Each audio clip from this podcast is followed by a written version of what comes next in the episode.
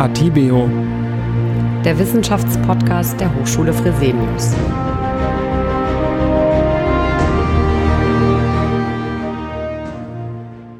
Herzlich willkommen zu einer weiteren Folge unseres Wissenschaftspodcasts Atibio. Heute geht es um das Thema Reisen im Corona-Jahr.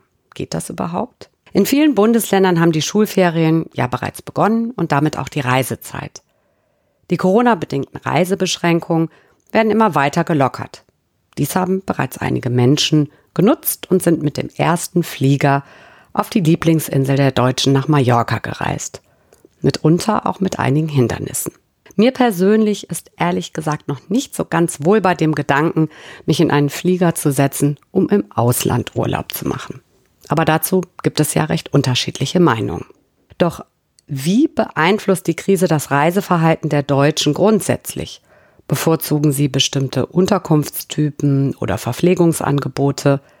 Und wer plant einen Reiseverzicht zum Schutz der Umwelt? An der Hochschule Fresenius in München hat Professor Dr. Caroline Steinhauser diese Fragen zusammen mit Studierenden des Studiengangs Tourismus, Hotel und Eventmanagement in einer empirischen Arbeit untersucht. Dazu haben sie insgesamt 772 Personen befragt. Die Ergebnisse zu dem Reiseverhalten liefert spannende Einblicke, wie die Deutschen im Corona-Jahr 2020 am liebsten Urlaub machen möchten. Ich freue mich sehr, dass wir Frau Steinhauser für ein Podcast-Interview gewinnen konnten.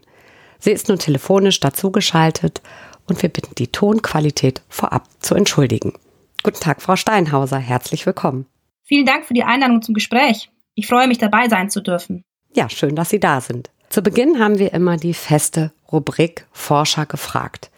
Ich stelle Ihnen drei kurze Fragen und bitte um drei kurze Antworten.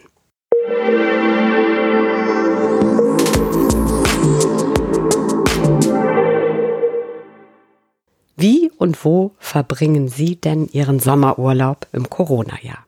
Ja, auch wir als Familie haben uns natürlich in den letzten Wochen Gedanken gemacht, wo wir unseren Sommerurlaub verbringen, wie ganz viele andere auch. Wir haben ehrlich gesagt einen Urlaub in der Türkei geplant gehabt, schon vor Corona-Zeiten, aber den werden wir nicht antreten, sondern unser Plan ist, dass wir mit dem Auto zum Gardasee fahren und dort in einem Ferienhaus mit Freunden in Urlaub verbringen werden. Ich persönlich würde auch in ein Hotel gehen, allerdings hat sich das mit dem Haus jetzt so ergeben und ich denke, für uns als Familie ist es auch die richtige Urlaubswahl. Die zweite Frage lautet, würden Sie denn in den Urlaub fliegen? Persönlich hätte ich auf Flieger mit Maske und Abstand halten, die dann auch noch voll sind, sehr wenig Lust. Sie sind nebenbei auch noch Hotelbesitzerin. Wie empfinden Sie als Hotelier die aktuelle Situation? Die letzten Wochen waren für uns als Hoteleigentümer wirklich hart. Die Fixkosten in einem Hotel sind sehr hoch und auch bei einem Shutdown laufen die Kosten weiter. Und die Mitarbeiter müssen Stornierungen und Umbuchungen bearbeiten. Das Telefon klingelt dauernd. Das heißt, man kann ein Hotel nicht wirklich alleine lassen oder komplett runterfahren. Wir haben die Zeit genutzt, um uns auf die Öffnung wieder vorzubereiten, haben Hygienekonzepte entwickelt, Masken bestellt, uns Tischkonzepte überlegt, wie sie weiter auseinanderstehen können, wie wir die Gäste bestmöglichst unterbringen können, Aktuell ist die Situation ehrlich gesagt immer noch neu für uns, weil gerade im Mai, Juni fahren wir in Dresden mit unserem familiengeführten Haus, kleines Haus mit 56 Zimmern, Vollbelegung und sind eigentlich an unserer Kapazitätsgrenze. Die Realität schaut allerdings aktuell anders aus. Nichtsdestotrotz gewöhnen wir uns an die, wie es immer so schön heißt, neue Normalität und was ganz toll ist, die Gäste und auch die Mitarbeiter sind sehr verständnisvoll, sie sind unglaublich bemüht und machen alle toll mit. Ja, vielen lieben Dank für die Beantwortung der Fragen. Urlaub ist für uns reiselustigen Deutschen sehr wichtig. Und darauf zu verzichten fällt uns allen schwer. Sie sind in Ihrer Untersuchung verschiedenen Fragen bezüglich des Reiseverhaltens in Zeiten des Coronavirus nachgegangen. Wie sieht es denn mit der Reiseplanung überhaupt aus? wollen und können die Befragten überhaupt verreisen? Ja, wie Sie schon sagen, wir alle reisen sehr gerne, gerade wir Deutschen reisen sehr gerne und sehr viel. Und wir haben ja gemeinsam mit Studierenden von 22. April bis 3. Mai eine Online-Befragung zum Reiseverhalten der Deutschen nach oder während Covid ist ja nicht abgeschlossen, durchgeführt. Und die Reiseplanung dieses Jahr sind für viele Deutschen im Alter von 16 bis 84 Jahren, die uns geantwortet haben, noch nicht abgeschrieben. 57 Prozent der Befragten planen eine Reise nach Lockerung der Beschränkungen zu buchen. Das heißt, es ist noch vieles offen. Auf alle Fälle können wir ja jetzt wieder reisen und sollten wir es auch tun. Gerade wir in Deutschland und in angrenzenden Ländern haben so viele Möglichkeiten, einen tollen Urlaub zu verbringen. Sei es am Strand, sei es in den Bergen, sei es eine Städtereise. Ich weiß nicht, wie es bei Ihnen ist, aber ich muss ganz ehrlich sagen, ich kenne ganz, ganz viele Ecken in Deutschland noch nicht. Und wir haben jetzt auch schon mal gesagt, wir werden jetzt mal am Wochenende mal ein bisschen Deutschland erkunden und einfach auch die Chance für den Deutschlandtourismus dieses Jahr ja nutzen und ein bisschen rumfahren und ein paar Ecken kennenlernen. Und geht es nur mir so oder gibt es noch mehr Menschen, die in diesem Jahr lieber auf Flugreisen verzichten möchten? Und welche Reiseziele sind denn die Favoriten in diesem Jahr? Ja, Sie haben recht. Wir planen zwar unseren Sommerurlaub im Ausland am Gardasee, im nahen Ausland, und eine Reise innerhalb von Europas liegt mit 80 Prozent weit voraus vor fernen Zielen. Man sieht allerdings auch, dass innerhalb Europas ist der Urlaub daheim, also der Urlaub im Deutschland, mit 40 Prozent bei unserer Studie am beliebtesten. Auf Platz zwei liegt mit 16 Prozent das Nachbarland Österreich. Und von einer Reise nach Italien oder Spanien wollen rund 20 Prozent der Befragten absehen. Ich denke, viele werden dieses Jahr im eigenen Land bleiben, wie wir es jetzt auch schon am Pfingsten gesehen haben. Und wenn, dann in Anführungsstrichen nur in die angrenzenden Länder reisen, vorwiegend auch mit dem Auto. Aber das muss aus meiner Sicht keineswegs weniger Erholung oder weniger Spaß sein. Ganz im Gegenteil. Wie gesagt, wir haben hier so viele Dinge zu erkunden. Wir haben so eine schöne Landschaft, wir haben die Berge, wir haben die Nordsee, die Ostsee. Das heißt, wir haben unterschiedlichste Möglichkeiten, einen tollen Urlaub zu haben, auch dieses Jahr im Jahr 2020 zu Corona-Zeiten. Und es ist ja auch ehrlich gesagt sehr schön, wenn man gerade mit Kindern keine so lange Anreise vielleicht auch hat, sondern den Urlaub auch kurz vor der Haustür verbringen kann. Gibt es denn bestimmte Unterkunftstypen, die bevorzugt werden? Sprich, verreisen die Befragten jetzt lieber in ein Ferienhaus oder in eine Ferienwohnung als in Hotels? Und gibt es vielleicht auch Unterschiede zu den vergangenen Jahren? Da gibt es dieses Jahr in der Tat Unterschiede. Das kam auch bei unserer Studie raus. Vor allem Ferienwohnungen und Ferienhäuser sind für die Hälfte der Befragten sehr wichtig oder wichtig bei der Wahl der Unterkunftsart. Ursächlich dafür sind sicherlich auch die einzuhaltenden Abstandsregeln und die Maskenpflicht in Hotels, was man eben in eigenen vier Wänden zu Hause schlichtweg nicht hat. Die Selbstversorgung liegt auch knapp vor dem Urlaub mit Halbpension mit 32 Prozent gegenüber 28 Prozent. Und All-Inklusiv-Urlaube und Pauschalreisen sind deutlich abgeschlagen. Da sieht man dann schon recht schön, auf was die Gäste dieses Jahr Wert legen beim Urlaub, nämlich vor allem eben Selbstversorgung und Ferienwohnungen oder auch Ferienhäuser. Und das ist ganz anders als sonst, denn normalerweise ist die Unterkunftsart Nummer eins der Deutschen, auch wenn man sich die Reiseanalyse 2019 anguckt, ganz klar das Hotel mit fast 50 Prozent und dann erst abgeschlagen an zweiter Stelle die Ferienwohnung und das Ferienhaus mit 24 Prozent. Das Verhältnis hat sich hier einfach komplett durch Corona gedreht. Die Corona-Krise hat uns Menschen ja auch vor Augen geführt, wie wichtig der Umweltschutz ist.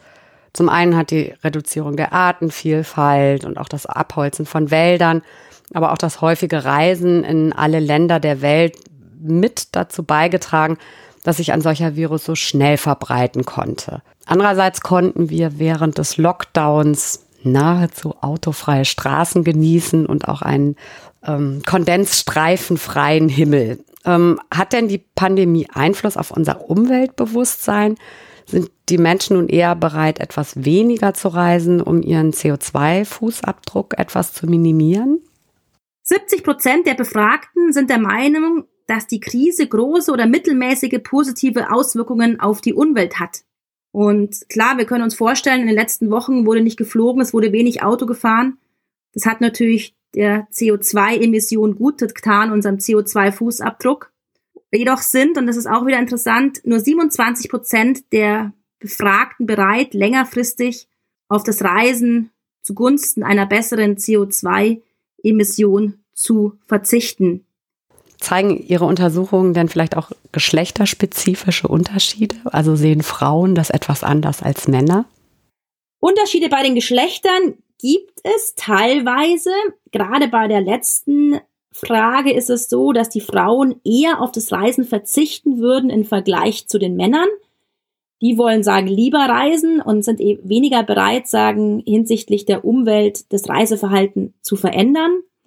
Man kann auch in der Studie sehen, dass solche Faktoren wie die politische Lage der Destination oder auch die medizinische Versorgung in Destination den Frauen signifikant wichtiger ist als den Männern, allerdings nur mit einem schwachen Effekt.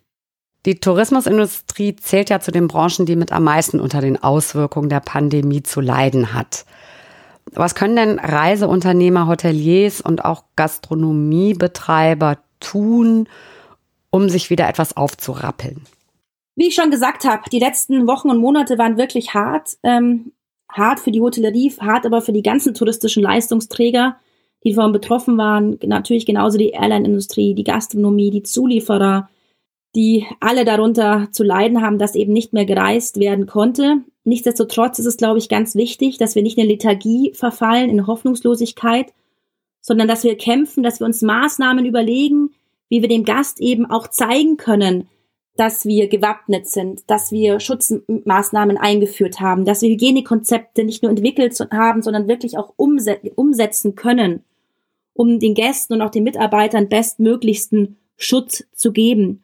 Und ich glaube, es ist ganz wichtig, dass wir das auch in unsere Kommunikationsmaßnahmen mit einbauen den Gästen eben auch in Form von Berichten, in Form von Bildern zeigen, was wir alles verändert haben und dass wir es einfach auch können, dass wir ihm Vertrauen geben und das Vertrauen auch zurückgeben, dass sie auch reisen können.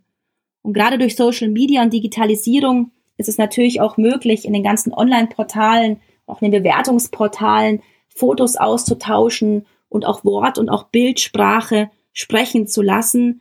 Ähm, wir haben zum Beispiel bei uns im Hotel auch in den letzten Wochen eben neue Fotos gemacht, haben gezeigt, wie wir Tische auseinandergestellt haben, ähm, wie wir Schutzmaßnahmen aufgestellt haben in Form von Plexiglasscheiben, wie wir Wege uns eben neu überlegt haben, wie wir das Frühstück umgestellt haben, wie wir Masken mit Logo machen haben lassen. Also haben wir auch versucht, über Social Media ähm, das bisschen mit zu begleiten und den Gästen einfach auch zu zeigen, dass wir aktiv sind und eben nicht den Kopf in den Sand stecken, sondern wirklich uns auch dieser neuen Normalität, diesen Herausforderungen versuchen, bestmöglichst zu stellen.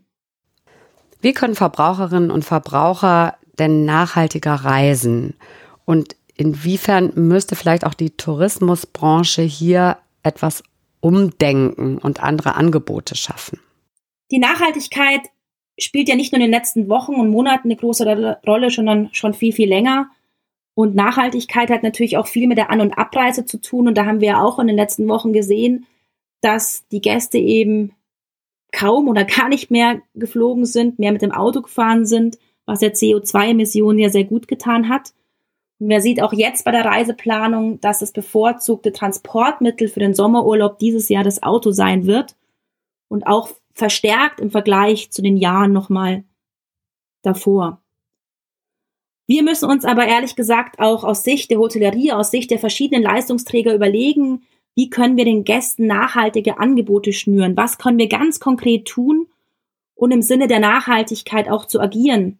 Und Sie müssen sich vorstellen, so ein Gas produziert pro Nacht circa ein Kilo Abfall.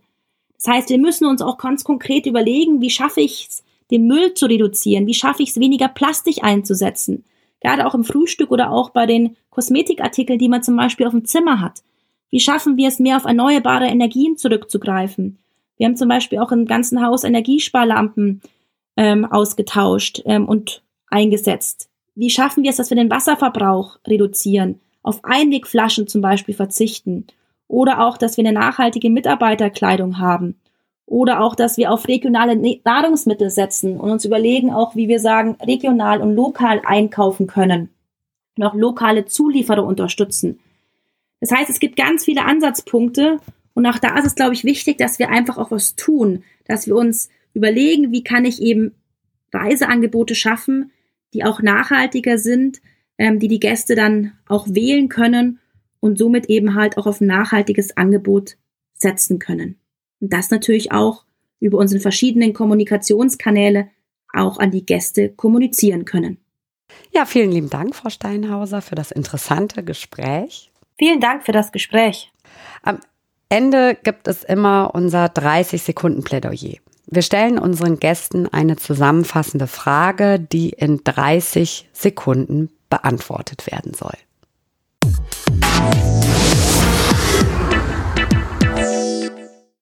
Ihre Frage lautet Urlaub im Corona-Jahr. Was empfehlen Sie Urlaubern? Ja, 30 Sekunden mein Plädoyer. Reisen Sie bei uns in Deutschland und überzeugen Sie sich selbst, wie toll die Branche auf die Veränderungen reagiert, was sie alles tun, wie sie es auch schaffen, die Regeln und Vorschriften umzusetzen. Unterstützen Sie bitte auch die lokale Gastronomie, Hotellerie. Wir brauchen es wirklich. Es ist eine sehr harte Zeit, die hinter uns liegt, aber es liegt auch noch ehrlich gesagt eine sehr harte Zeit vor uns. Das ist alles anders als normal aktuell. Aber gemeinsam kann man es schaffen, nicht nur die Pandemie in den Griff zu bekommen, sondern auch die Wirtschaft wieder anzukurbeln, ein Bewusstsein schaffen für achtsames Reisen auf sich selbst, aber auch auf andere eben zu achten. Und trotzdem kann der Sommerurlaub dieses Jahr ganz, ganz toll werden, ganz erholsam werden. Lassen Sie sich nicht abschrecken, packen Sie die Koffer und reisen Sie, gerade wie in Deutschland hier. Wir haben wirklich tolle Destinationen, tolle Orte und ja, vielleicht verschlägt sie sie auch nach Dresden. Ich würde mich freuen. Dankeschön. Ja, prima. Ganz herzlichen Dank für das interessante Gespräch. Liebe Zuhörerinnen und Zuhörer, gleich wie Sie Ihren Urlaub auch verbringen mögen, auf Balkonien, im Schrebergarten, an der deutschen Küste, in den Bergen oder auch im Ausland, ich wünsche Ihnen einen erholsamen Sommer und bleiben Sie gesund.